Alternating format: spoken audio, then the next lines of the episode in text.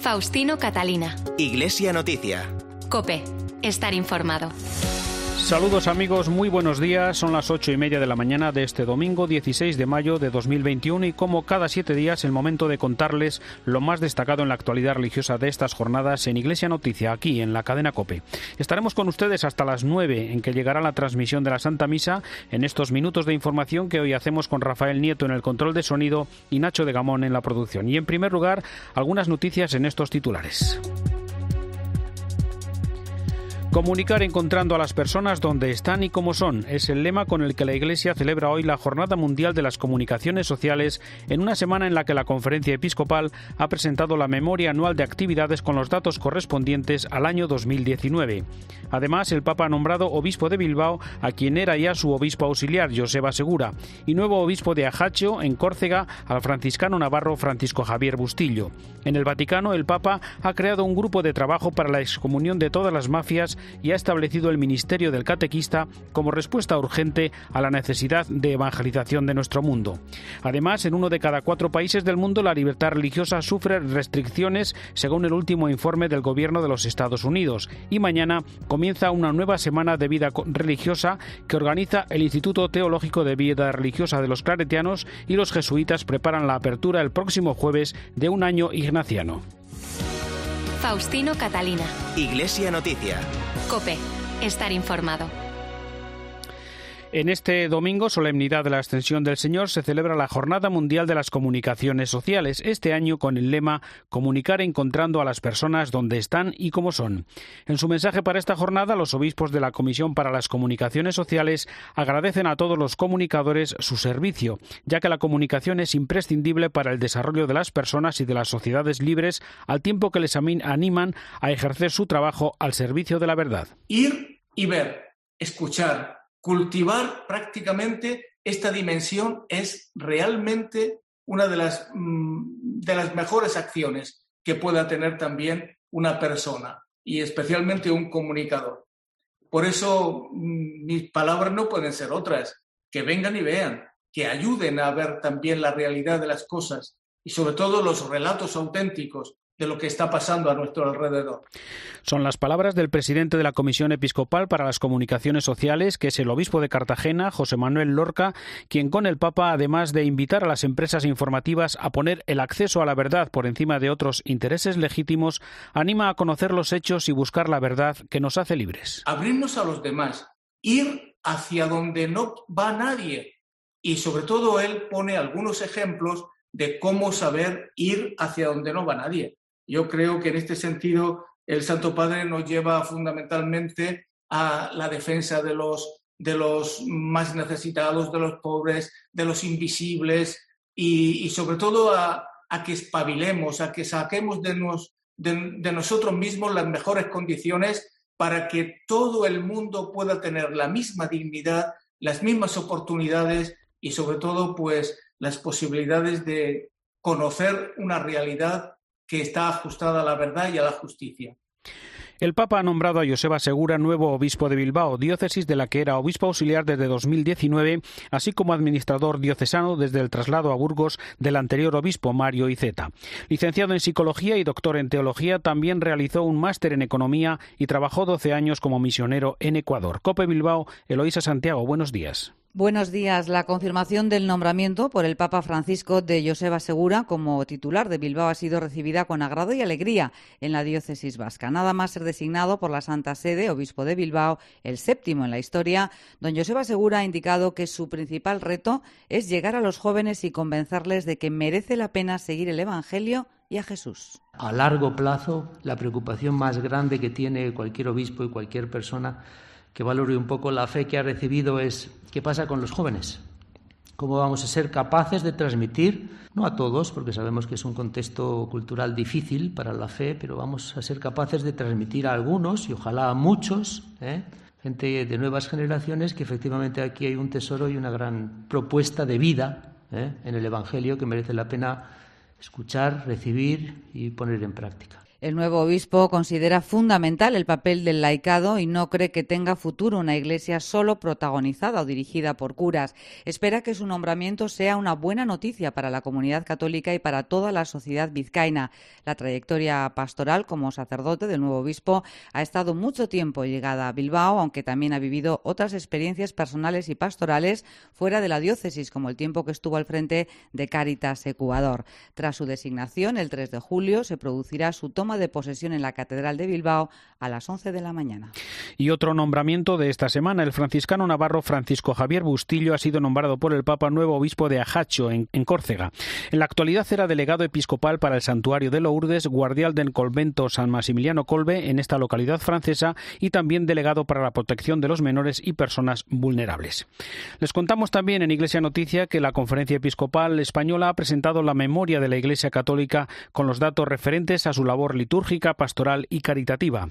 Más de cuatro millones de españoles, uno de cada diez, ha recibido alguna ayuda en centros asistenciales de la Iglesia. Y entre los muchos datos, los millones de horas del voluntariado de sacerdotes, religiosos y laicos, la labor de los 2.500 centros católicos concertados, con millón y medio de alumnos que han ahorrado al Estado 3.700 millones de euros, o también el patrimonio de la Iglesia, el, el servicio al culto y también a la cultura y también generador de actividad y riqueza económica.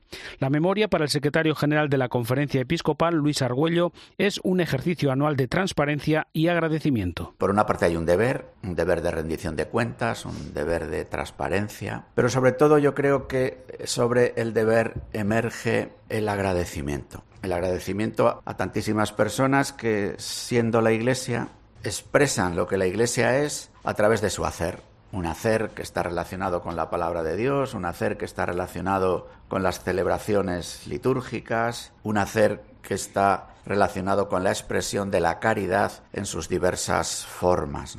Es un ejercicio de agradecimiento, además de ser un deber de rendición de cuentas y de transparencia. Aunque esta memoria no recoge todavía los efectos de la pandemia, el presidente de la conferencia episcopal, el cardenal Omella, destaca la importancia de los pequeños gestos de cada día. Si una pequeña persona en un pequeño rincón del mundo hace una pequeña cosa, con amor, el mundo cambia. Y es verdad, cuando tú te entregas con amor, aunque solo sea dar una moneda, aunque solo sea pasar un rato de compañía con una persona. Cuando tú le ayudas a un pobre que está en la calle o que está en, en la puerta del comedor de una parroquia, cuando tú le llevas un café por la noche a ese transeúnte en la calle, esos pequeños gestos que no aparecen en ninguna memoria, todo eso hecho con amor, eso transforma. Y esto significa que hay una primavera nueva en la iglesia algo nuevo está brotando, no lo notáis, es la generosidad de tantos jóvenes que están metidos en ese torrente de caridad. Recordamos ahora declaraciones a COPE del secretario general de la Conferencia Episcopal, Luis Argüello, para quien en los aspectos sociales hay más diálogo entre los obispos y el gobierno de lo que aparece en los medios de comunicación, mientras las dificultades aumentan en propuestas éticas sobre la persona y la vida en asuntos concretos de la presencia de la Iglesia en muchos aspectos de la acción social o incluso en cuestiones que tienen que ver con los números, con las inmatriculaciones que tanto han dado que hablar, con el régimen fiscal. Hay una posibilidad de, de diálogo, incluso de entendimiento, con muchísimo menos ruido del que luego aparece en los medios, incluso en el propio Congreso de los Diputados. Pero en estas otras cuestiones que suponen una verdadera propuesta de comprensión de la persona y de organización de la vida social con la misma comprensión de la persona y de la familia, pues aquí ciertamente tengo que reconocer que nuestras dificultades para el diálogo y el entendimiento son mucho mayores. El director del Departamento de Migraciones de la Conferencia Episcopal, Fray Xavier Gómez, ha visitado Tenerife para conocer de cerca el trabajo de la Iglesia en la acogida a los inmigrantes en las islas y ha pedido cambiar la mirada deshumanizada que les reduce a solo números. Cope Tenerife, Daniel Pinelo. Fray Xavier Gómez llegó hace pocos meses a la dirección del Departamento de Migraciones de la Conferencia Episcopal y ya ha visitado Canarias para conocer de primera mano la realidad que están viviendo las islas. Durante su paso por la diócesis de Tenerife ha insistido en dejar de ver a los migrantes como números y empezar a hablar de ellos como personas que tienen nombre, apellidos y una familia a la que dejan detrás. Pide que se respeten sus derechos humanos. Deberían tener el derecho de no migrar, que es el primer derecho, ¿no? Nadie migra por gusto, sino por necesidad. Y esto hay que, hay que recordarlo. Eh, si se dieran las condiciones necesarias para una vida digna y un futuro digno en los países de origen de tanta gente, muchos harían su vida allí. Pero como esto no sucede, también hay que reconocerles el derecho de moverse y de buscar en otros lugares un futuro para ellos y para sus familias, porque eso lo hemos hecho todos, lo hemos hecho en Europa, tantos europeos, en España, tantos españoles y en Canarias, tantos canarios que nos hemos movido, que se han movido y que es un derecho reconocido también internacionalmente. El director de Migraciones pide tener como referencia también la doctrina social de la Iglesia y las orientaciones del Papa Francisco. Una jornada sobre los acuerdos Iglesia-Estado celebrada en la Universidad Católica de Valencia ha analizado la Ley Orgánica de Libertad Religiosa. Con estas conclusiones, Cope Valencia, Luis Agudo. En esta jornada sobre los acuerdos Iglesia-Estado que ha celebrado la Facultad de Derecho Canónico de la Universidad Católica de Valencia, se ha puesto de relieve que la Ley Orgánica de Libertad Religiosa no necesita su derogación, como pretende el PSOE, sino su actualización con consenso parlamentario y alejado del intento de propugnar un laicismo militante y una religión política. Lo mejor es que se mantenga la ley de 1980, porque la pretendida reforma de la ley por el PSOE es de carácter totalmente laicista, ha subrayado el cardenal arzobispo de Valencia, don Antonio Cañizares asegura que estamos ante un derecho fundamental, como es el de la libertad religiosa, que sustenta la auténtica democracia. Es necesario y apremiante, por lo tanto, ser lúcidos y claros y advertir del precipicio al que nos quieren llevar algunos laicistas de pensamiento único. Y es que una democracia sana y verdadera necesita el respeto de este derecho fundamental de libertad eh, religiosa en toda su extensión, tanto en el plano individual como en el social. Y ello presupone una aceptación no recortada jurídicamente de la significación pública de la fe y de la conciencia personal y comunitaria. En estas jornadas, por cierto, también se ha celebrado una mesa redonda centrada en la doctrina en relación al seguimiento de los delitos sexuales contra menores, en la que ha participado Carlos López Segovia, vicesecretario para Asuntos Generales de la Conferencia Episcopal Española. Ha subrayado López Segovia que la Iglesia es la mayor interesada en que se haga justicia en este tipo de causas en aras a un mejor cumplimiento de su misión evangelizadora.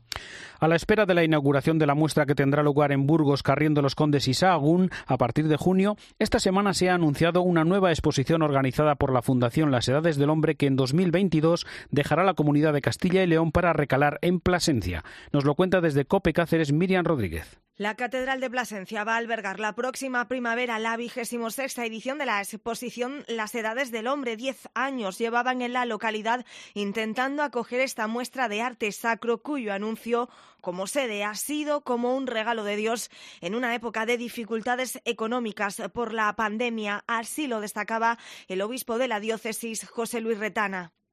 Consideramos que esta edición es un regalo también es un regalo de Dios, si tenemos en cuenta los tiempos de desaliento y penuria económica que estamos viviendo.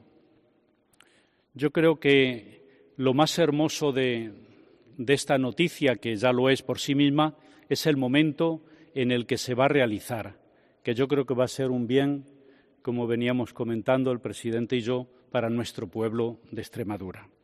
No han trascendido mucho más detalles de cómo se va a desarrollar esta muestra, sí que se va a completar con rutas por la zona norte de la provincia.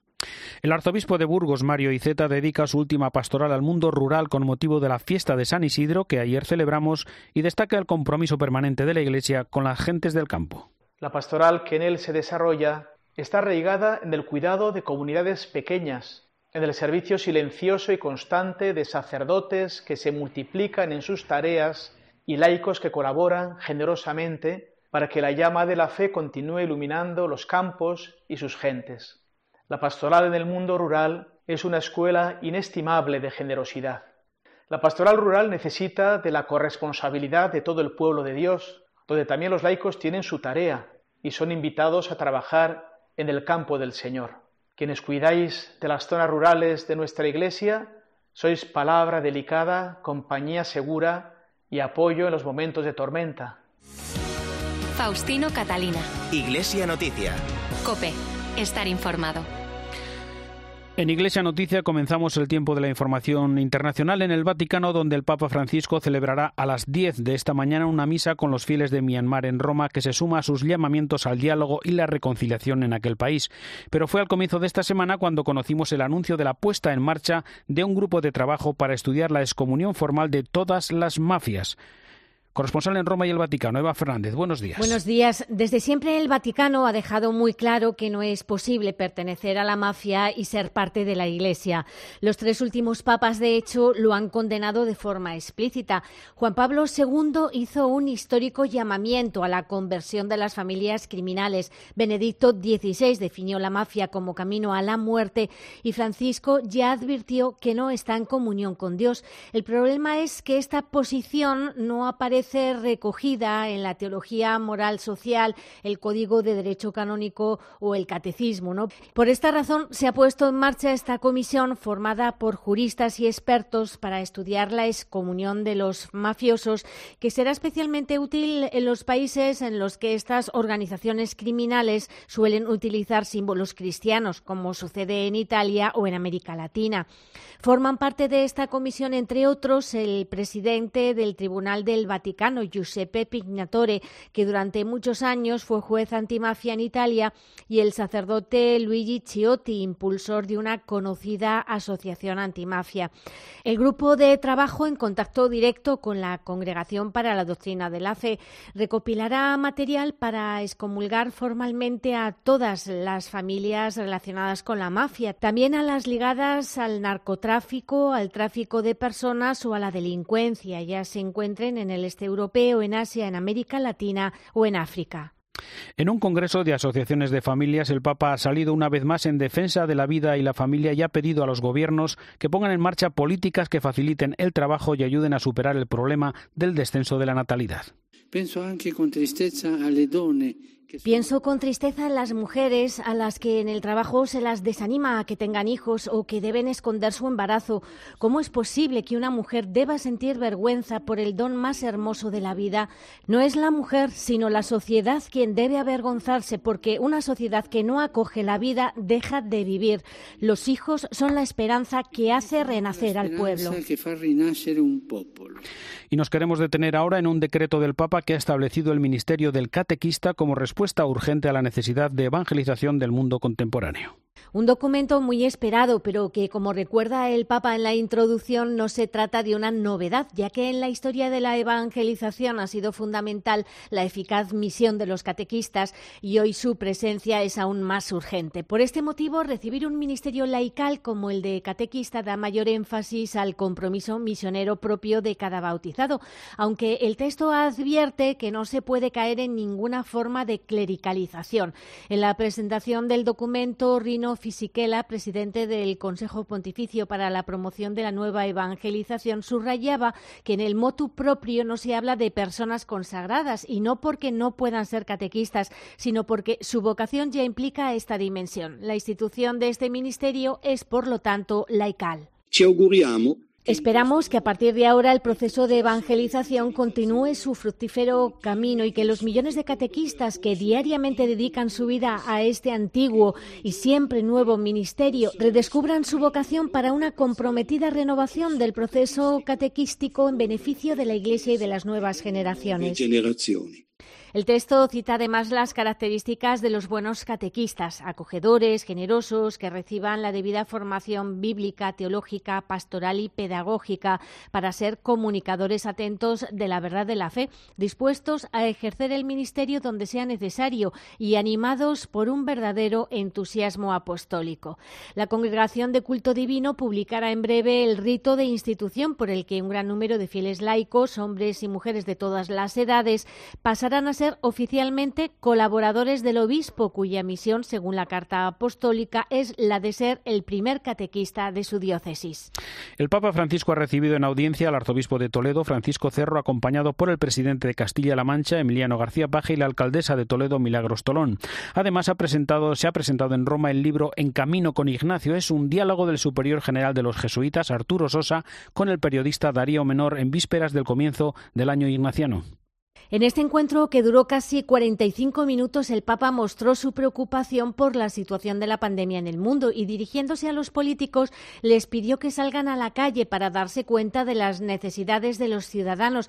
Pero, efectivamente, como señalabas, la actualidad de la Iglesia en Roma ha estado marcada por la presentación del libro En Camino con Ignacio, resultado de 24 horas de conversación entre el padre Arturo Sosa y el periodista Darío Menor, en el que se afrontan grandes cuestiones del momento como la pandemia, la crisis espiritual de la humanidad, la situación actual de la Iglesia y de la Compañía de Jesús, la crisis de Venezuela o la relación con el primer papa jesuita de la historia. Los jesuitas son hoy probablemente la navaja suiza con la que cuenta la Iglesia Católica para responder a los retos más diversos que afronta. Eh, debido a su espiritualidad, pero también a su formación. Estamos hablando de más de 15 años de estudios y también a su creatividad, que es algo que no hay que subestimar. Una lectura que no deja indiferente porque se trata de un libro instrumento que incluye textos para la reflexión que invitan a mirar la historia personal y del mundo con ojos nuevos, abriendo paso a la conversión y al discernimiento. Durante la presentación mundial del libro, el superior general de los jesuitas avanzó que viajará pronto a Manresa. Lo que sí puedo decir es que yo voy a Manresa. ¿Ah, sí? El 31 de julio. Espero estar allá eh, eh, para, para, la fiesta de San Ignacio. Eh, que bueno, porque ese fue el camino de Loyola Manresa para comenzar el año ignaciano. En Camino con Ignacio se publica simultáneamente en diez idiomas justo cuando comienza el año ignaciano, cuyo objetivo es invitar al mundo a mirar su realidad de una manera más profunda. Gracias, Eva. Efectivamente, también este libro que ve la luz en vísperas del año ignaciano se detiene en su comentario desde Roma nuestro colaborador Antonio Pelayo. Buenos días. Buenos días. En mayo de 1521 la ciudad de Pamplona es asediada por 12.000 soldados franceses rendidos al invasor. La mayor parte de sus habitantes, solo un puñado de valientes resiste el último asalto. El 21 por la tarde, una bala de cañón atraviesa una hendidura de la fortaleza y hiere gravemente a uno de sus defensores. Se llama Íñigo López de Loyola, no ha cumplido aún los 30 años y el cañonazo le ha destrozado una de las dos piernas. Una herida que va a obligarle a someterse a dolorosas operaciones y a permanecer en cama varios meses. Durante ese largo periodo, el apuesto y ambicioso guipuzcoano revisa los ideales de su vida y emprende un camino de radical conversión. Con la pierna destrozada, afirma su trigésimo sucesor, el venezolano Arturo Sosa, se convirtió en peregrino, en caminante hacia la verdadera libertad. Quinientos años más tarde, la Compañía de Jesús celebra esa providencial bala de cañón e inicia un año ignaciano que comienza dentro de unos días en la capital navarra bajo el lema Ver nuevas todas las cosas en Cristo. Para encauzarnos en ese camino de conversión, el padre Sosa, en fructuoso diálogo con el periodista español Darío Menor, ha escrito un libro titulado En camino con Ignacio. Un vademecum para el peregrino que se cruza con una iglesia en camino sinodal, con un mundo con sus luces y sombras manifestadas por la pandemia global que todos sufrimos y que necesita energía y discernimiento para proseguir su ruta en libertad y en comunión con los hermanos más marginados y despreciados del mundo hacia Jesucristo, único Señor de la historia y de cada una de nuestras vidas. Un libro cuya lectura recomiendo a los que me escuchan porque nos invita a todos a mirar la realidad de una manera más profunda y a seguir a Ignacio de Loyola en su itinerario hacia la auténtica libertad. Desde Roma les ha hablado Antonio Penal. Gracias, Antonio. De los principales actos conmemorativos previstos para este año ignaciano y del significado de este aniversario ha dicho esto el provincial de los jesuitas, Antonio España. Los aniversarios nos pueden ayudar a entrar en dinámica de conversión, que necesitamos todos, porque es un proceso que no se acaba. Creemos que ya nos hemos convertido, pero la conversión es un proceso constante donde nos encontramos que necesitamos siempre crecer para hacer presente hoy el Evangelio. Estamos invitados a afrontar heridas para curarlas, a hacer un camino espiritual profundo y no superficial. Estamos invitados a una aceptación de la diversidad de la propia vida y de la de otros y estamos invitados a abrirnos a un mundo que sigue sorprendiéndonos y sigue cambiando. El gobierno de Estados Unidos ha presentado un año más su informe sobre libertad religiosa en el mundo que detecta elevadas restricciones en 56 de 200 países. Vamos a conocer más datos con el corresponsal de COPE en Washington, Juan Fierro. Anthony Blinken, el secretario de Estado estadounidense, era el encargado de presentar el informe que cada año realiza su departamento sobre la libertad religiosa en el mundo, un informe que concluye que 56 países de los 200 estudiados sufren restricciones altas o severas a la libertad religiosa, entre ellos Venezuela, Nicaragua y Cuba, donde se registraron casos de amenazas e intimidación a líderes religiosos. En el caso de Venezuela, el Departamento de Estado explica que aunque la Constitución reconoce la libertad religiosa, miembros de la Iglesia Católica y del Consejo Evangélico de Venezuela denunciaron acoso e intimidación por parte del Gobierno al llamar la atención sobre la crisis humanitaria que vive el país.